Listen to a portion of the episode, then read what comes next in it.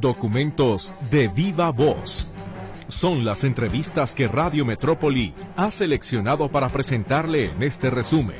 A continuación hablan quienes hacen la noticia. ¿Qué tal? Bienvenido a la información de fin de semana. Aproveche para descansar. Nosotros le mantendremos bien informado. Por lo pronto, muchas gracias por acompañarnos en esta hora de información.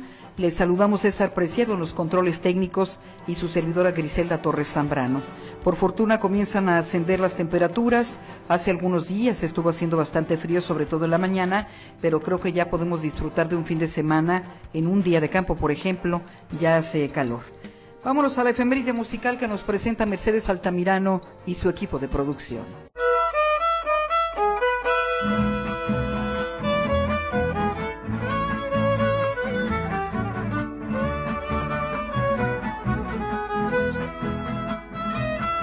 De la Huasteca Potosina donde nació, sus padres de origen campesino se mudaron a la Huasteca Tamaulipeca cuando él tenía seis años. Desde niño le gustaba componer canciones y a aquella, su nueva casa, Tampico, le compuso Las Escolleras. Escolleras de mi tierra, tendidas en la bocana desde el Pánuco hasta el mar. Aquella canción lo hizo popular Nadie le había compuesto un tema a Tampico. Forma entonces junto a los hermanos Guillermo y Rafael Samperio el trío Los Tamaulipecos, que tuvo mucho éxito, llevando serenatas. La luna filtra tu rayo hasta ti por tu ventana. Y yo te vengo a cantar en esta Siguió componiendo y otro tema que se hizo conocido fue El Toro Requesón. Soy el toro requesón que paco al abrevadero. Soy el toro requesón que paco al abrevadero. Dicen que me han de azar con una reata de cuero. Dicen que me han de azar con una reata de cuero. La popularidad de aquel joven compositor cruzaría la Huasteca Tamaulipeca cuando Lucha Reyes cantó Caminito de Contreras y logra gran éxito. Caminito de Contreras,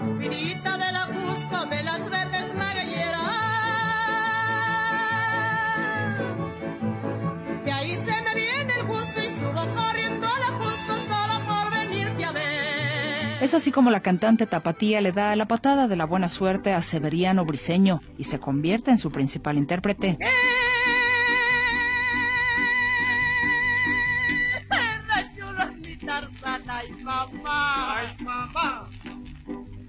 Cuando me paseo con él, ay, se mira tan remono, con esos tirantes rojos, pantalones locos, ay, con esa caída de ojos, su pelo muy ondulado, muy bien envaselinado, todo muy bien relujado, mamá, yo muero por él. Su segundo tema más exitoso luego de Caminito de Contreras sería Ya lo pagarás con Dios. Quiero no verte ni volver a hablarte jamás en la vida, grata mujer. Ya lo pagarás con Dios. Otras canciones de su autoría son El Tejoncito, Soy como el tejoncito porque nunca ando confiado. Siempre busco un arroyito con sombrita para setear. Chispitas de Agua, Chispitas de agua con brisa tenue, oliendo a monte. Tuyo que al acercarme respiro yo. y Los Camperos. Entre el zacate verde lejos se pierden en los potreros. Llegaron los camperos. Severiano Briseño compondría posteriormente una de las canciones que levantó mucho su carrera. Esta fue El Corrido de Monterrey, en la voz de Pedro Infante. Desde el cerro de la silla se divisa el panorama cuando empieza el anochecer. De mi tierra linda sultana y que lleva por nombre sí señor. ciudad de Monterrey. Aquella canción le ganó ser nombrado hijo predilecto de Monterrey. Cuando Lucha Reyes murió en 1944, se dice que fue un duro golpe para la carrera de Briseño por ser su principal intérprete. Sin embargo, el compositor enfocó entonces sus pilas a trabajar con mayor intensidad en el trío del que ya formaba parte, los Tamaulipecos, cosechando popularidad no solo en México, sino incluso en el extranjero. Perdimos dos vidas que fuimos yo. Vidas tiradas a la perdición. Soy muy buen gallo y muy buen caporal. Soy michoacano y no tengo rival. Quiero una fiesta que quiera jalar. Os para el lazo soy bueno y no se me escapa un animal. Dicen que yo soy veneno para el que me quiera vacilar. Vamos viejo. Tibias mañanas cruzan las aves el caserío. Van buscando las aguas de la cascada fresca del río. Parece que te miro con el delirio de mi pasión. Parece que ya siento palpita tu corazón, paloma azul. En una gira que realizaba con su trío Los Tamaulipecos, cuenta una anécdota que estando en Mazatlán, Sinaloa, un grupo de amigos llevó de fiesta a Briseño y uno de ellos le preguntó qué le gustaba más de Sinaloa, a lo que respondió, sus mujeres y la tambora. Entonces el amigo le replicó, oye, Sebe, ¿qué le ves a Monterrey que no tenga Sinaloa? Hazle un corrido a Sinaloa, emparéjanos.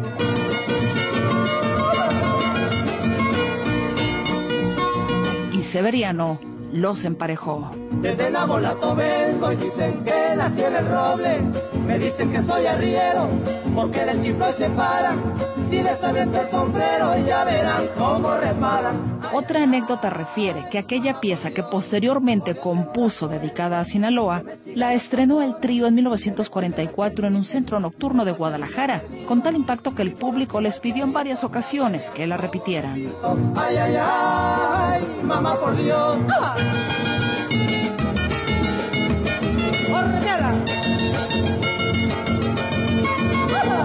Mediados de 1945, el trío Tariacuri lo interpretó en un programa de radio en cadena nacional. Pero el triunfo definitivo de ese tema fue cuando la banda, los guamuchileños, la incorporó a su repertorio.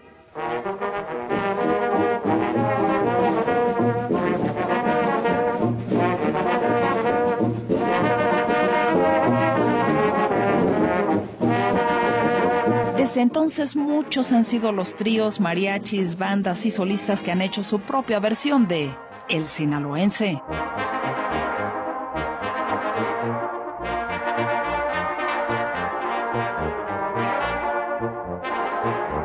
Severiano Briceño Chávez fue uno de los fundadores de la Sociedad de Autores y Compositores de México. A pesar de su legado, muchos consideran que no se le ha hecho justicia, que se le tiene olvidado e ironías de la vida, Briceño Chávez, siendo potosino, compuso las canciones emblema de las ciudades de Tampico y Monterrey y del estado de Sinaloa. Ay, ay, ay. Mamá por Dios. El maestro Severiano Briceño Chávez murió a la edad de 86 en 1988 y nació hace 122 años, el 21 de febrero de 1902, en San José de Canoa, San Luis Potosí. Me dicen enamorado, pero de eso nada tengo. Unos me dicen el negro, un negro pero con suerte, porque si me salta un gallo, no me le rajo a la muerte. Ay, ay, ay. Mamá, por Dios, por Dios, que borracho vengo, que me siga la tambora, que me toque en el quelite, después el niño perdido y por último el torito para que vean cómo me pinto. Ay, ay, ay. Mamá, por Dios. Notisistema, producción de audio, Jonathan Lozano.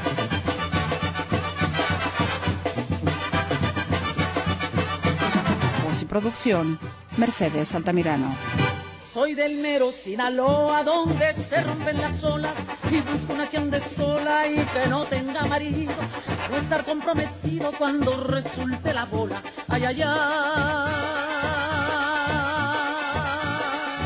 Mamá, por Dios, por Dios que borracho vengo, que me siga la tambora, que me toquen el querite, después el niño perdido y por último el torito, pa' que vean cómo me pinto. Ay, ay, ay.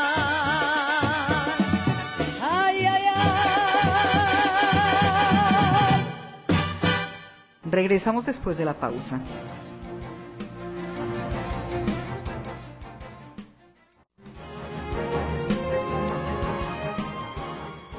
Cada fin de semana tratamos de incluir el trabajo informativo de Ricardo Camarena. Son temas de investigación a nivel nacional de asuntos que vale la pena repasar. Escuchemos.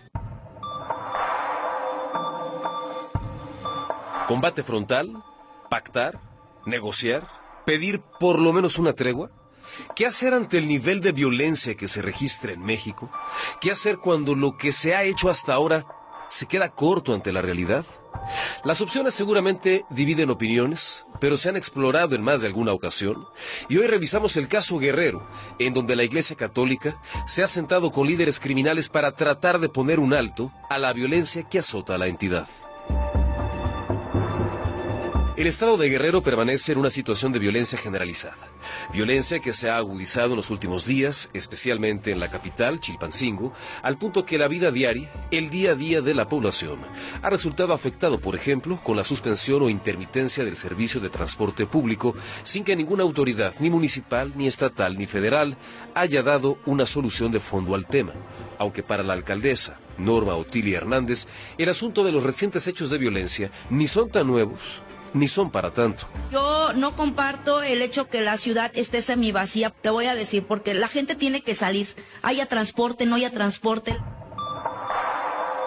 Sin embargo, esta realidad se percibe diferente desde la Iglesia Católica, que a través de los obispos de la entidad han lanzado un llamado muy claro, muy puntual a dos destinatarios, al gobierno y a la delincuencia. Es la voz del arzobispo de Acapulco, Leopoldo González. A nuestros gobernantes les pedimos que superen cualquier actitud de indiferencia ante aquellos que los eligieron para gobernar y eviten ser rebasados por aquellos que intentan apoderarse del ánimo, de la vida económica y del futuro de nuestros municipios.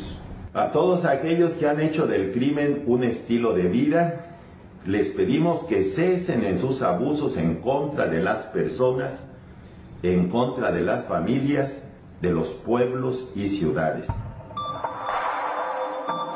De acuerdo con la Iglesia Católica, en el estado de Guerrero operan alrededor de 40 grupos criminales que se disputan el territorio. Existen especialmente dos, los tlacos y los ardillos cuyas pugnas y la incapacidad de las autoridades han provocado una afectación directa a la ciudadanía y al ánimo social. Así lo advierte Monseñor Leopoldo González. El descontento social aumenta ante el clima de impunidad y algunos pueblos empiezan a asumir roles que corresponden a las fuerzas del orden. Y fue precisamente con líderes criminales de estos grupos que obispos como José de Jesús González Hernández se sentaron a dialogar tratando de fungir como intermediarios para que los grupos rivales pudieran llegar a un acuerdo y en esa medida hacer un alto a la violencia. En un principio no se lograron grandes avances, explicaba el obispo de la diócesis Chilpancingo Chilapa, José de Jesús Hernández. Con sus condiciones pero esas condiciones no fueron de agrado a alguno de los, de los participantes. ¿Y saber qué condiciones pusieron? Territorios. El tema llegó a Palacio Nacional. Era obligado conocer la postura del presidente de México, Andrés Manuel López Obrador. La medida emprendida por los jerarcas religiosos era bien recibida. Bueno, siempre los sacerdotes, eh, pastores, integrantes de todas las iglesias participan, ayudan en la pacificación del país. Lo veo muy bien. Decía que todo lo que abone a la pacificación del país cuenta con su apoyo, pero aclaraba que los acuerdos que pudieran alcanzarse no debían tener nada que ver con la impunidad o la concesión de beneficios. La negociación no fue sencilla. Conciliar intereses fue todo un reto, al punto en que los primeros acercamientos resultaron infructuosos. Sin embargo, tender puentes de comunicación entre grupos antagónicos rindió frutos. En entrevista con Fórmula, el obispo emérito Salvador Rangel daba a conocer que finalmente se lograba un acuerdo entre los tlacos y los ardillos. A punto el miércoles santo ah, estaban, se iban a enfrentar, pero empezaron a mandarse recados, a, dialogar y al final hicieron esta tregua. Por su parte, la conferencia del episcopado mexicano reconoció la importancia de intervenir con el propósito de generar puentes de comunicación y contribuir al combate a la violencia, pero pide que no se desvirtúe la intención de los obispos en su afán por generar condiciones de paz en Guerrero. Notisistema, Ricardo Camarena. Regresamos después del corte.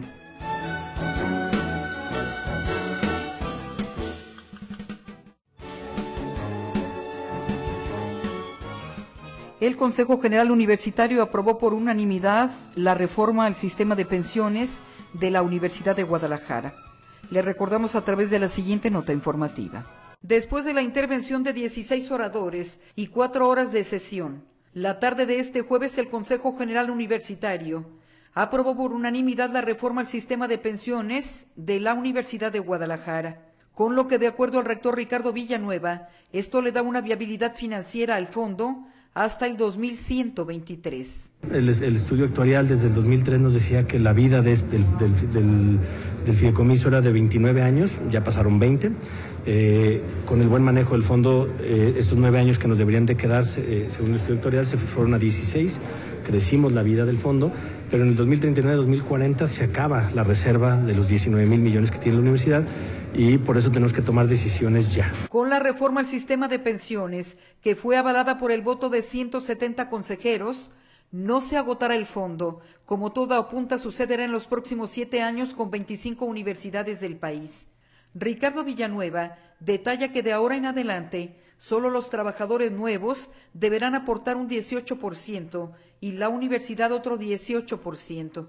Los actuales se quedan como están en 10%. Es muy simple que los trabajadores actuales, lo que nos dice el estudio actuarial es que ahorita estamos aportando el 20, 10% el trabajador, 10% la universidad, y lo que nos dice el estudio actuarial tienen que aportar 36. Están, traen un déficit de aportación de 16 puntos y si no lo aportan se les va a acabar la reserva.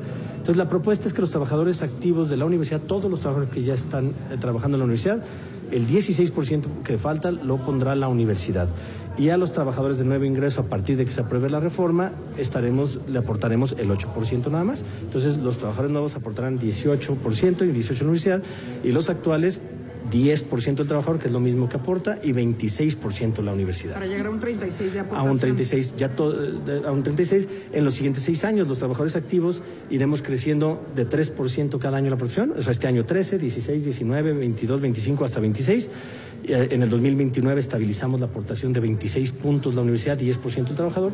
Y los trabajadores en activo desde ya, la propuesta es que aporten 18 y 18. De no haberse aprobado la reforma de pensiones, el fondo por más de 19 mil millones de pesos se agotaría en el 2040.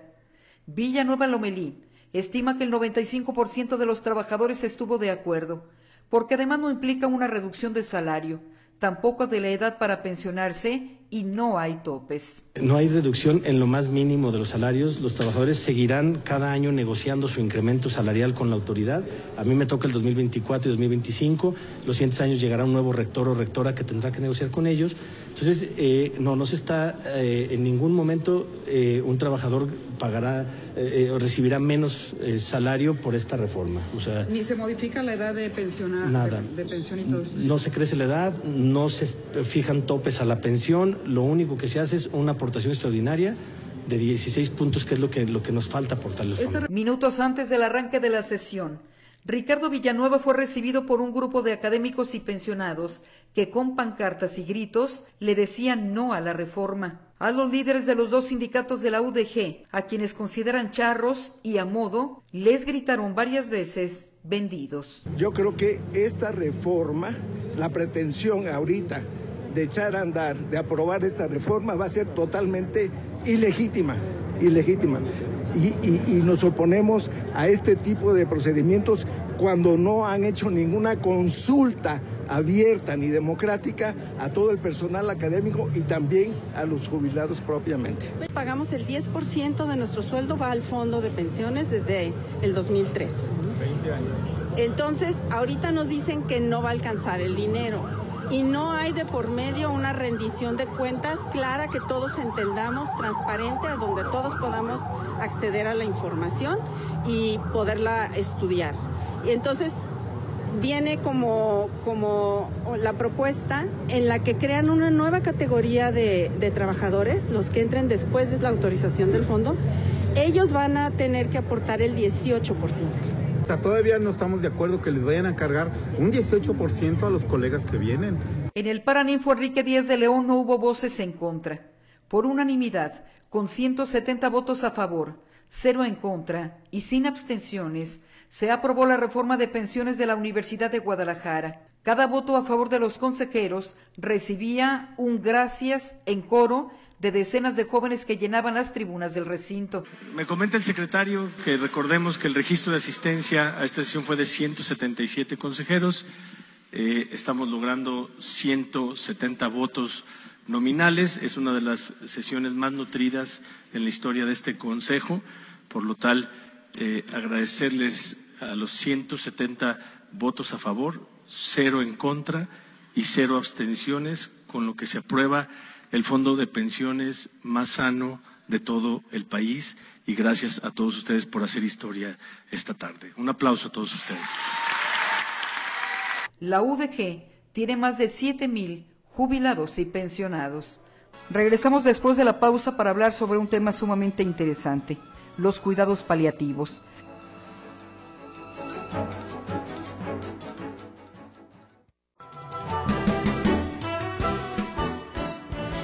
El Congreso del Estado aprobó la semana pasada una iniciativa que presentó el diputado Enrique Velázquez sobre cuidados paliativos. Escuchamos la conversación. Y es una iniciativa de la que ya habíamos platicado años antes, por fin salió. Sí, el año pasado la platicamos, Gris, eh, es una... Nosotros le llamamos este paquete de iniciativas porque son tres eh, las que presentamos, el paquete de ciudades compasivas.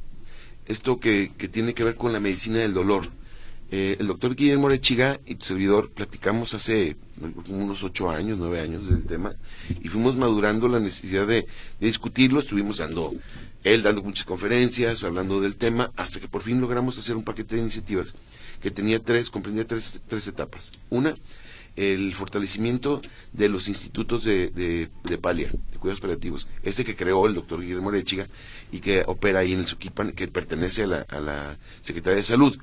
Eh, con la intención de que en cada unidad eh, que hay hospitalaria pueda contar con una persona profesional de medicina del dolor y esto eh, generar las condiciones para que una persona con una enfermedad terminal pueda ser atendida para que no le duela, ¿no? Este, este concepto de ciudades compasivas es precisamente eso, empezar a pensar en los demás, porque a veces pareciera que pensamos en, México que si no sufres no mereces, o que el sufrimiento es normal, y la verdad es que no tiene que dolerle a la gente. Eh, y ahí nos encontramos con algunas fallas, ¿no? Como no hay este, ni morfina, no hay heroína, no hay medicamentos para eso. Y esta iniciativa lo que va a hacer es obligar al Estado y a los particulares a procurar esos medicamentos. O sea, siendo el, segundo país productor de amapola eh, a nivel global, todo lo que hay de, morfina y heroína en México lo importamos de Vietnam. Eso también abre la oportunidad a las farmacéuticas para poder tener en una discusión posterior, ese es el principio, eh, de tener la posibilidad de, de, crear eh, la goma de, la amapola para poder tabletear y poder tener su propio medicamento. Yo creo que los temas siempre se deben de discutir eh, y que el tiempo nos va a ir dando la razón. Ese fue el, el, primero, ¿no? Tener en cada unidad hospitalaria a un especialista de cuidados paliativos. Ese es el primer punto. El primer paso. El segundo es la creación de, se llaman, en, en Europa le llaman hospice. Pero, aunque viene la palabra hospicio, son lugares donde la gente se va a bien morir. O sea, un, espacio donde tengamos, tengan un médico que le suministre los medicamentos necesarios para que no le duela. Desde el tema de la tanatología, atención a la familia y atención al paciente, eh, ya aquí en la zona de Jiquic tengo entendido que había un lugar así, pero no estaba regulado. O sea, la COFEPRIS no lo reconocía porque no estaba en la ley. Ahora con el reconocimiento, particulares van a poder crear espacios, así como hay asilos para personas que se retiran, eh, puede haber lugares eh, para este tipo de cuidados. Si a, si a mí me dicen un día que me quedan un año y medio de vida, un año de vida, y requiere una serie de cuidados y de, y de tratamientos para que no me duela, yo puedo acudir a ese lugar y aunque me puede costar, también va a haber este, lugares públicos. O sea, la, idea es que el, Estado pueda crear eh, hospice, bueno, se van, se van, a llamar centros de atención de cuidados paliativos, aquí en, en, Jalisco. Ese fue el, nombre que consensamos, pero bueno, se conocía como hospice y eso es lo que nosotros creemos que va a ayudar, porque en Jalisco eh, hay mucha gente que sufre enfermedades terminales y no hay la atención necesaria. Sí, claro. Esto está hablado con la Secretaría de Salud, o sea, antes de, que de presentar la iniciativa, ¿ya, ya, hablaron de un proyecto? La presenté antes eh, y luego, para aprobarla, hubo una mesa donde estuvo COFEPRIS, la Secretaría de Salud, el gobierno con el, con el gobierno del Estado y este y nosotros, el equipo de, de mi oficina, y logramos este acuerdo porque acuérdate que yo, iba un poquito más para allá. O sea, nosotros planteamos que yo te he dicho que yo he presentado muchas iniciativas, ninguna es para mí. O sea, ninguna había pensado en, algo donde yo fuera activista. Pero esta sí, porque yo, yo soy de las personas que creen que si me dicen que tengo un cáncer de estómago o tengo una, un cáncer de páncreas este, y me queda un año, ojalá un consejo de médicos me digan que ya nadie me puede curar y que yo pueda decidir adelantar el final o sea, lo que le llaman eutanasia. ¿Cómo es esto? O sea, que, que yo pueda decidir que me vean como estoy, no, si no quiero quimioterapia, si decido eso, decido no, no, hacer este, ese tratamiento y esperar la muerte, ojalá me pudieran ayudar a adelantarlo y que la gente se acuerde de mí como estoy ahorita, porque también yo no soy suicida, así mucha gente lo, lo, lo, lo, piensa, y que si pagaste impuestos y generas tus condiciones, te ayuden a morir con dignidad, porque hay que vivir con dignidad. Ojalá todo el mundo tuviera una vida saludable, pero también hay que morir con dignidad.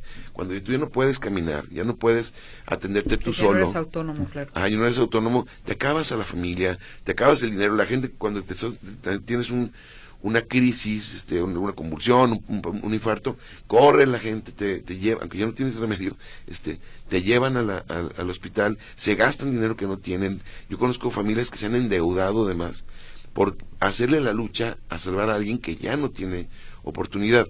Y que sea una decisión no de la familia, sino personalísima. Que sea una decisión tuya, en uso de tus facultades mentales lo puedes hacer. Esa está pendiente y la vamos a seguir discutiendo. Pero las otras dos es un gran avance. Y te digo, yo reconocerle al doctor Guillermo Arechiga, claro que, que él fue el, el que nos impulsó este tema. Eh, a Patrick, el de, el de Palia, pero también al secretario de Salud, y a la directora, que la que se encarga de Cofepris aquí también, que tuvo mucho empeño. Y esto de verdad, de verdad es que va a empezar una nueva cultura de la compasión para evitar el dolor. Queda entonces pendiente el tema de la eutanasia. Sí, queda pendiente esa, esa posibilidad de decidir anticipar la, muerte. ¿Los diputados le tienen miedo a aprobar esto? Yo creo que la gente cree que eso quita votos, ¿no? Y, y, a, lo mejor hay una, una eh, idea como judio-cristiana en que si no sufres no mereces, ¿no? Y que te tienes que ir hasta tu último respiro. Yo, habemos algunos que no creemos eso, que creemos que que ya cuando no puedes ser útil y te está doliendo de más, pues hay que parar el dolor. Sí. Ahora, diputado, ¿cuándo será real? ¿Cuándo una persona que en estos momentos tiene un diagnóstico de enfermedad terminal sin posibilidad de mejorar puede acudir a que le ayuden a bien morir? Uy, es, es como, ¿te acuerdas que yo presenté matrimonio igualitario en el 2013 y se aprobó hasta el 2023? Diez, años. Y la, de, y la donación de órganos la presentamos en el 2000 19 y se aprobó hasta el 2023. Siempre las cosas se tienen que discutir, pero tenemos la certeza de que vamos a ganar. O sea, ten, la certeza de que ese tema va a avanzar, tarde que temprano va, va a avanzar, eh, y que es personal, a nadie se le va a imponer. No se trata de que alguien más decida, no se trata de que en estas condiciones tienes que hacerlo, no. Es un tema personalísimo que llegas, pues está en tu casa, llega un médico, te pone un, te conecta un suelo y tú le abres y tú le, o tú le cierras. Tú tomas la decisión. Simplemente es también que te ayuden a que no te duela. Sí, eh, eh, pero me refiero cuando, eh, digamos, el gobierno del estado está obligado ya a, ¿A los instalar, sí, sí, sí, Ah, a instalar ese- estos centros de apoyo. ¿Cuándo será ya una realidad Eh, no- y que una persona, por ejemplo, con cáncer en, en una etapa terminal avanzada diga, quiero irme a recibir ayuda aquí, refugiarme ahí? El, el, el Instituto de Palia ya existe. Lo que falta es ahora atender que todas las unidades médicas públicas y privadas tengan este, un médico especialista en medicina del dolor. Eh, luego también la procuración del medicamento, ¿no? Que es morfina, heroína, ketamina, entre otras, ¿no? Este, para poder surtir eh, la- lo, lo que requieren. Eso tiene que haber un reglamento y ese reglamento va a tardar aproximadamente 90 días. Entonces yo creo que en unos 5 o 6 meses tendremos ya este, la posibilidad de arrancar algunos espacios, incluso que se puedan obtener las licencias para algunas casas que se condicionen con médicos para poder tener también el lado privado. Eso será cuestión de meses. Sí, en este mismo año se va a hacer todo eso. ¿Cu- ¿Cuál es la experiencia que se tiene respecto a los enfermos en fase terminal o, o con algún otro problema que acuden directamente a las autoridades a solicitar cuidados paliativos? ¿No hay una cultura todavía muy escasa No. para acercarse? Y, no, y, y la especialidad prácticamente en el país no existe. Aquí en México se hizo, la Universidad de Guadalajara lo tiene. O sea, ya lo crearon, una especialidad en palia. La mayoría de los que, se- de los que buscan esa orientación son anestesiólogos. Digo, no es una regla, pero, pero lo- más o menos son los que han, eh, le han dado a- al- al tema de cuidados paliativos. Y ya tenemos muchos médicos eh, expertos. Eh, El doctor Guillermo Chiga tiene, ha formado muchos cuadros, o sea, muchos médicos, este, entre ellos a este- a- al director de, de Palia, este, entonces ya tenemos como para poder ir, exportando a que tengan en, hospitales públicos y hospitales privados una persona por lo menos que sea la que analice el paciente, lo, le diga qué qué es lo que tiene, eh, cuánta es la dosis que, que tiene que recibir de los parches o de las tabletas de morfina, de heroína, para evitar el dolor y con qué lo debe de compensar. Claro, y por parte de los pacientes hay esa cultura del cuidado paliativo No. porque eh, eh, te voy a decir una cosa, diputado, se trata de que no sufran, se trata de que no les duela o les duela lo menos posible, pero también este proceso de cuidados paliativos trabaja con el perdón propio, eh, con el- la revisión de tu vida, con la reconciliación de la familia y también lleva este proceso de la familia para la despedida. Esa es la tanatología. Y precisamente la, la iniciativa es para la atención de cuidados en, en tanatología para poder tener esa plática. Con Que van de la mano, ¿no? Van de la mano. Y los cuidados paliativos. O sea, se vuelven expertos en cuidados paliativos, pero además son médicos que te ayudan a sanar. Ese, ese tipo de cosas que tú dices, ¿no? El perdón, el, el perda- A sanar, a el sanar, pedir- eh, el alma. Sí, pedir, per- pedir perdón, perdonar y dejar ir, que es lo que dicen los tanatólogos, ¿no? ¿Qué pasa en el caso de los niños? De la misma manera es el- la atención de, el tema del dolor. Tú puedes ver niños que tienen este eh, un cáncer donde tienen eh, tumores que los tumores empiezan a, a romper las costillas, a oprimir otros otros este, órganos. El dolor es inmenso y la verdad es que seguía sin haber una cultura de la atención al dolor. Entonces, con esta iniciativa ya obliga a que exista la necesidad de procurar el medicamento suficiente para atender a personas en, en fases terminales.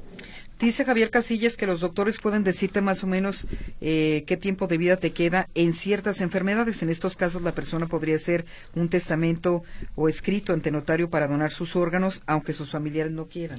Eh, Lo que pasa es que en la donación de órganos se da un poquito más en, en, en- en la- bueno, se da básicamente en la muerte cerebral, por el tratamiento es anterior. En una enfermedad terminal es complicado, porque la enfermedad terminal, cuando alguien tiene un cáncer, pues está invadido el, cuerpo de cáncer y es difícil que pueda donar.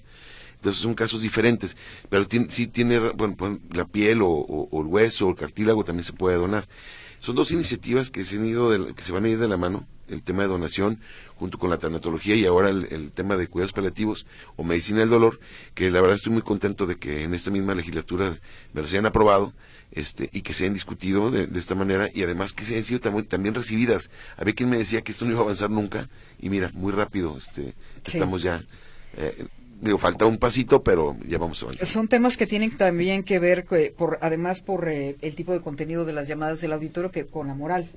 O sea, son temas difíciles porque luego llega otro tipo de cuestionamientos. Por ejemplo, Sara Jiménez dice, las personas no somos dueños de la vida o la muerte.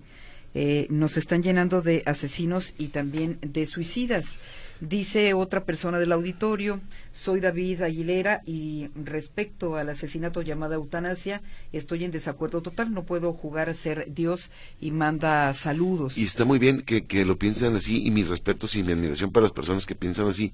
Y hay que, eh, y si ellos piensan que, que debe haber un, hasta el final, ahí están los hospices para que vayan a ese lugar, que no les duela. El tema de la, de la eutanasia ocurre en muchísimos países y eso es una decisión personalísima donde el Estado lo único que hace es que te ayude a que no te duela, que no tengas que, que no, hay gente que no se, se cuelga o se, o se, o se pone un balazo. No, no se trata de eso, la gente no es, suicida, suicida, pero simplemente ya la calidad de vida que tiene, o sea, hay una, un caso que te quiero decir muy rápido. Una señora tiene 79 años, tiene, este, tiene cuatro años con, alimentada por sonda, lo único que abre son los ojos y la gente le sigue haciendo la lucha y pesa menos de 30 kilos. Esa no es vida. Para mí, para ellos sí. Entonces yo podría tomar mi decisión y espero no ofender a nadie más. Es un tema personalísimo. Dice el doctor Estrada que está totalmente de acuerdo en que se legisle la eutanasia para que esta, por eh, supuesto, sea autorizada y brinde las oportunidades que al menos usted, diputado, está mencionando en estos momentos para personas que tienen una, Enfermedad terminal. una enfermedad terminal que ya no hay forma de hacer algo. ¿no? Que no hay oportunidad y que, y que le está doliendo muchísimo. Dice eh, otra persona del auditorio, no nos deja su nombre, pero sí, aquí está su teléfono. Enrique Velázquez, ahora que está en, en- dice, en alianza con Morena, cree que lograrán medicamentos para tratamientos del dolor y centros de cuidado paliativos, cree que respetarán estos acuerdos si no son capaces de abastecer el medicamento para especialidades co- como el cáncer.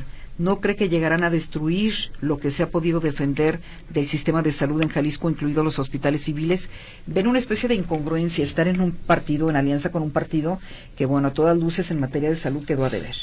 Sí, yo de alguna manera siempre he sido muy claro en lo que pienso, lo que creo. Hay cosas en las que ya dije en algún momento que no estoy de acuerdo y no voy a estar de acuerdo nunca. Hay, una alianza este, electoral, efectivamente, pero yo no soy de Morena. Soy de Hagamos, hay una alianza en este momento. Y yo con todo respeto lo digo, o sea, yo voy a seguir luchando porque existan más medicamentos para quitar ese tabú, para que pueda los campesinos de Guerrero y los campesinos de la Sierra de Durango puedan eh, que sembrar amapola, que se pueda crear morfina, heroína y que esto sea eh, bien controlado por el Estado para que PISA, que es una gran industria que es jalisciense, pueda eh, producir, tabletear y que la gente no le duela. Yo voy a seguir diciendo lo mismo porque- y voy a seguir demostrando que soy congruente en lo que digo con lo que hago. Dice otra persona del auditorio, Cintia Vallejo lo saluda. Mi mamá estuvo en cuidados paliativos cinco meses, pero fue difícil conseguir sus medicamentos para el dolor. Los parches de morfina, morfina carísimos y se venden solo cierta cantidad al mes. Aplaudo y agradezco la iniciativa porque ayuda a nuestros familiares a morir con dignidad.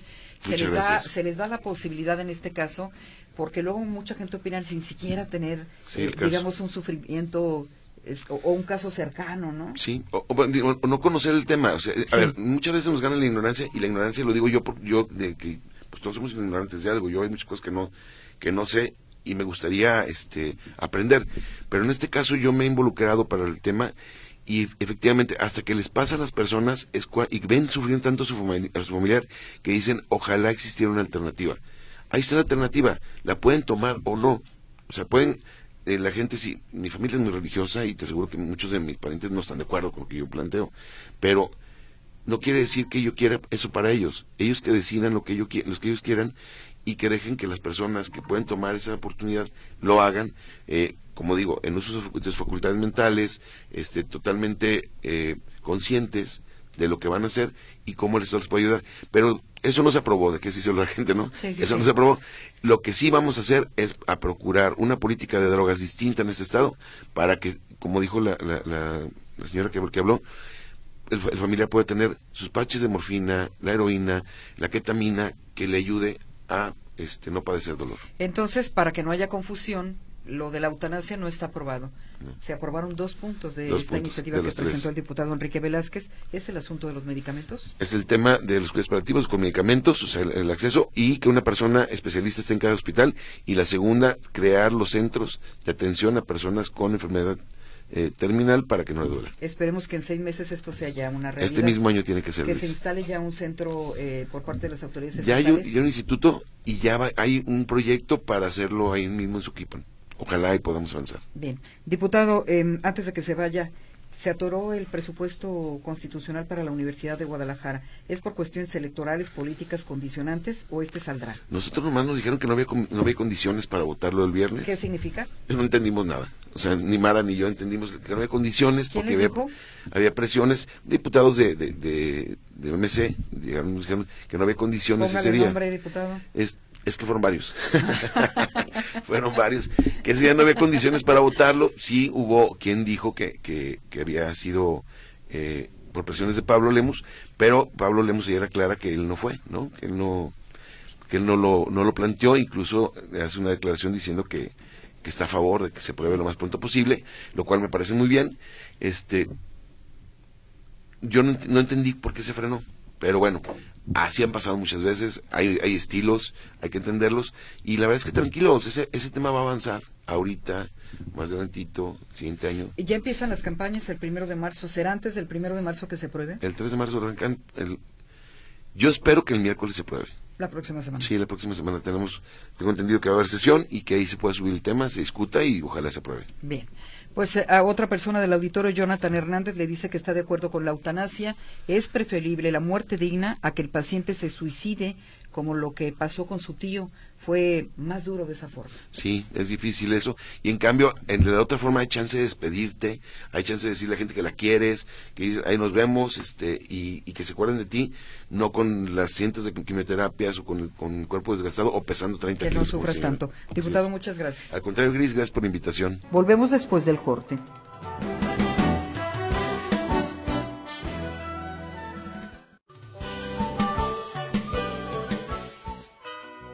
Es el turno del abogado Abel Campirano Marín en el contexto de este 24 de febrero, Día de la Bandera. El 24 de febrero se celebra el Día de la Bandera. Pero ¿por qué el 24 de febrero? Repasemos un poco nuestra historia patria.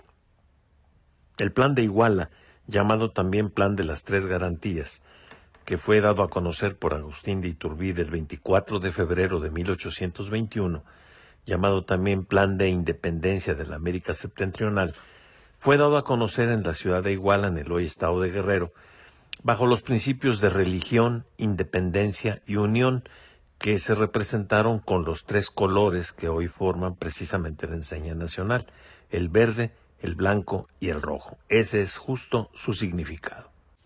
El presidente Lázaro Cárdenas del Río, el general de Jiquilpan, Michoacán, determinó en el año de 1940 que en recuerdo del 24 de febrero de 1821, en el cual Agustín de Iturbide proclamó precisamente el Plan de Iguala, para que se institucionalizara la celebración del Día de la Bandera, y así los mexicanos lo dedicamos a rendir honores a este símbolo de nuestra independencia.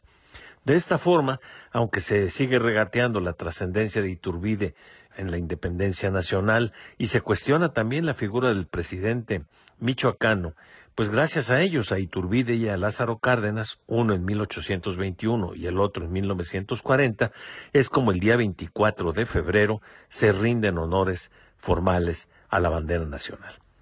Existe una ley llamada sobre el escudo, la bandera y el himno nacionales que promulgó el presidente Miguel de la Madrid Hurtado el 8 de febrero de 1984.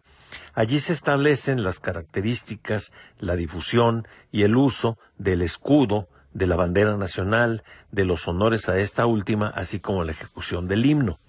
Los artículos 9 y 14 de la ley determinan el mandato de la forma como deben rendirle los honores a la bandera y consiste en el saludo civil simultáneo de todos los que se encuentren presentes en festividades cívicas o ceremonias oficiales.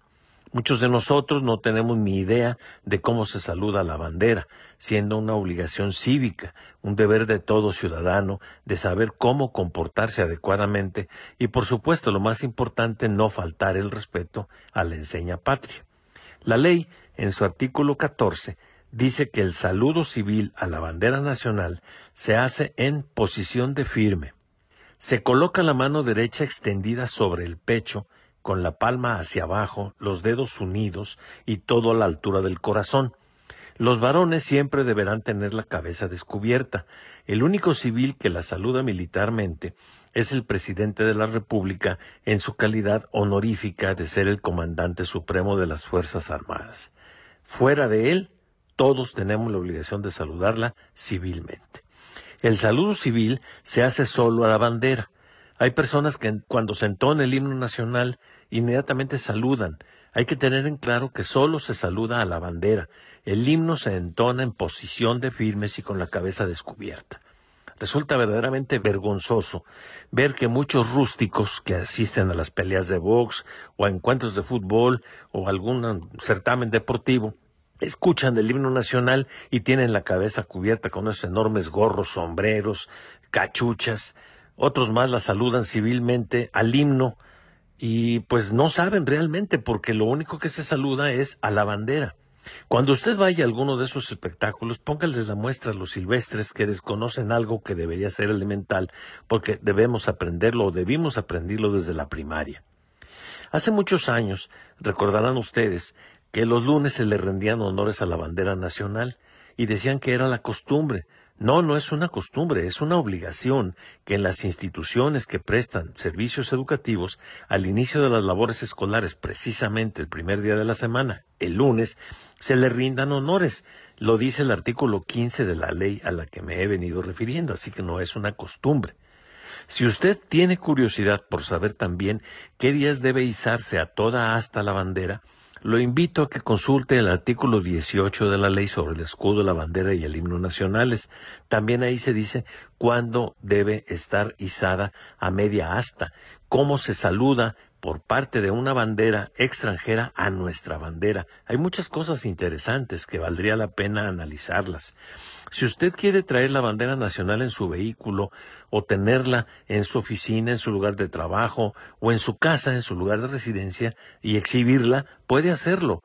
Se lo permite la ley. El artículo 32 de esta ley le permite, pero con la condición de que se observe el respeto que merece este símbolo de la patria. Quiero también comentarles a ustedes que la banda presidencial constituye una forma de representación de la bandera nacional y es emblema del Poder Ejecutivo Federal, por lo que solamente el presidente de la República puede usarla. Así que ni gobernadores, ni alcaldes o presidentes municipales pueden ponerse una banda presidencial, su nombre lo está diciendo. La banda presidencial tiene los colores en franjas de igual anchura, colocadas diagonalmente correspondiéndole el verde a la parte superior, seguido en orden descendente por los colores blanco y rojo y el escudo nacional bordado en hilo dorado eh, sobre los tres colores y solo podrá usarse en la transmisión del Poder Ejecutivo Federal. Cuando el presidente rinda su informe anualmente ante el Congreso de la Unión, en la conmemoración del Grito de Dolores cada 15 de septiembre, y cuando el presidente de la República recibe las cartas credenciales de embajadores y ministros plenipotenciarios acreditados ante el gobierno mexicano. Si tiene una oportunidad, dele una releída a algún libro de historia, aunque sea de primaria, bueno, de los antiguos, porque los nuevos casi ya no tienen esta información, y así puede complementar lo que debe de saber todo mexicano sobre la bandera para repasar las distintas representaciones que ha tenido, desde el estandarte de la Virgen de Guadalupe que usó el libertador Miguel Hidalgo, la bandera de las tres garantías de Agustín de Iturbide, a la que me refería al inicio del comentario, la bandera imperial que usó Agustín I precisamente, la del emperador Maximiliano, que también tenía su escudo imperial, la de Benito Juárez y la que tenemos actualmente que se adoptó en tiempos del gobierno de Gustavo Díaz Ordaz en el año de 1968. Desde luego, la historia de la bandera nacional es una historia interesante y que a todos nos incumbe como mexicanos. Este fue nada más un apuntito para despertar el interés cívico en todos nuestros radioescuchas, porque hay que querer a la patria con el corazón, no solamente con la palabra. Hasta aquí el comentario y que tengan un buen día. Llegamos al final del programa. Gracias César Preciado, que la pases muy bien. Soy su servidora Griselda Torres Zambrano. Que descanse y que tenga un bonito fin de semana.